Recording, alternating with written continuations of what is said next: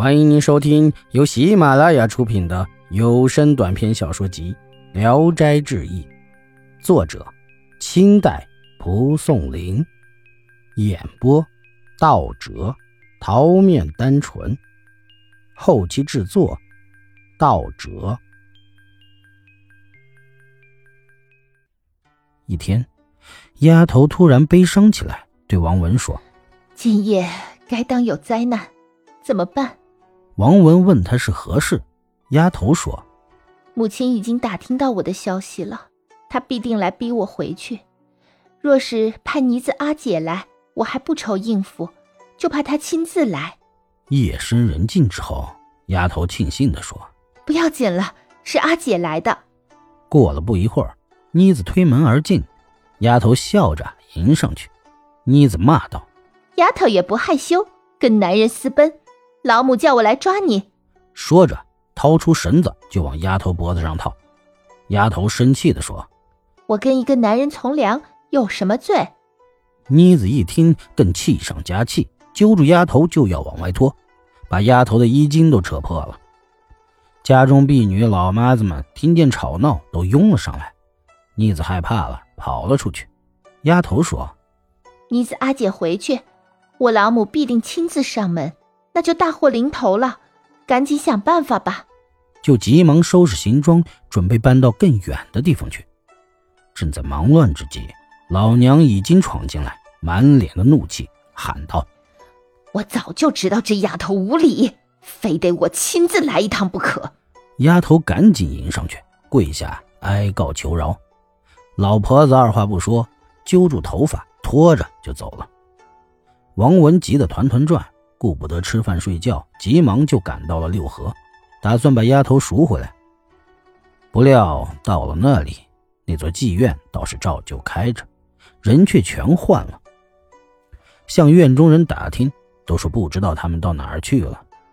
王文痛哭一场回来，打发仆人们散去，自己收拾财物，返回了东昌老家。过了几年，王文偶然因事儿到燕都去。经过育婴堂时，仆人看见一个小孩，七八岁的样子，长得很像王文。仆人感到很惊奇，不住地打量起来。王文问仆人：“老看人家小孩干什么？”仆人笑着回说了。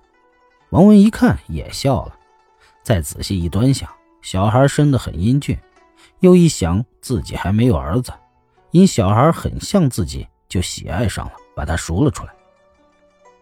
王文问他的姓名，小孩说叫王姿。王文觉得奇怪，又问：“你吃奶的时候就被你爹娘丢了，怎么还知道姓名？”王姿说：“我保姆说的，识我时我胸前有字，写着山东王文之子。”王文大吃一惊，说：“我就是王文，哪里有儿子？”又想也许是个同名同姓的人吧，心里挺高兴，很疼爱他。带回东昌老家后，看见的人不问就知道是王文的亲生儿子。王姿渐渐的长得高大健壮起来，性格勇武，力气又大，喜欢打猎，还好打架。王文也管不住他，又说能见鬼狐，别人都说不相信。恰好村里真的出了一个狐精作祟的人家，便请他去看看。他去了，便指出狐精的隐藏之处。叫几个壮汉向他指处猛砸，只听见那狐嗷嗷直叫，毛血噗噗的落了下来。从此，这个人家就安静无事了，人们也更加的惊奇佩服他了。王文有一天到集市上闲逛，忽然遇见赵东楼，衣帽不整，面容枯瘦。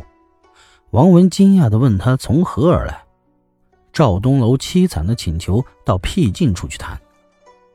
王文便邀请他到家里来，让仆人摆上酒菜，二人叙谈起来。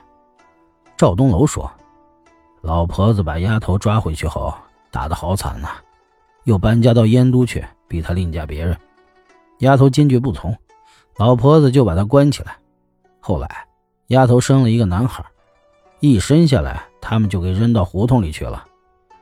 听说育婴堂拾了去，也该长大成人了。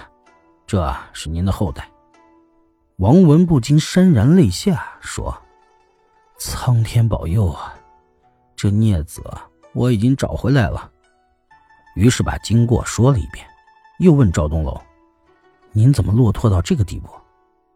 赵长叹一声说：“唉，今天才知道与青楼人相好，不可过分认真了。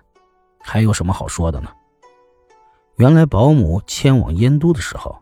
赵东楼也借做买卖跟了去，手中那些难运的货物都在当地贱价卖掉，一路上的吃用花销弄得他已经元气亏损。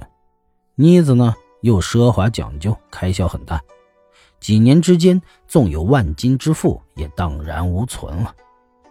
保姆见他没了钱，日夜白眼相加，妮子也常到富贵家去陪宿，经常一连几夜都不回来。本集演播到此结束，谢谢大家的收听，喜欢请点赞、评论、订阅一下。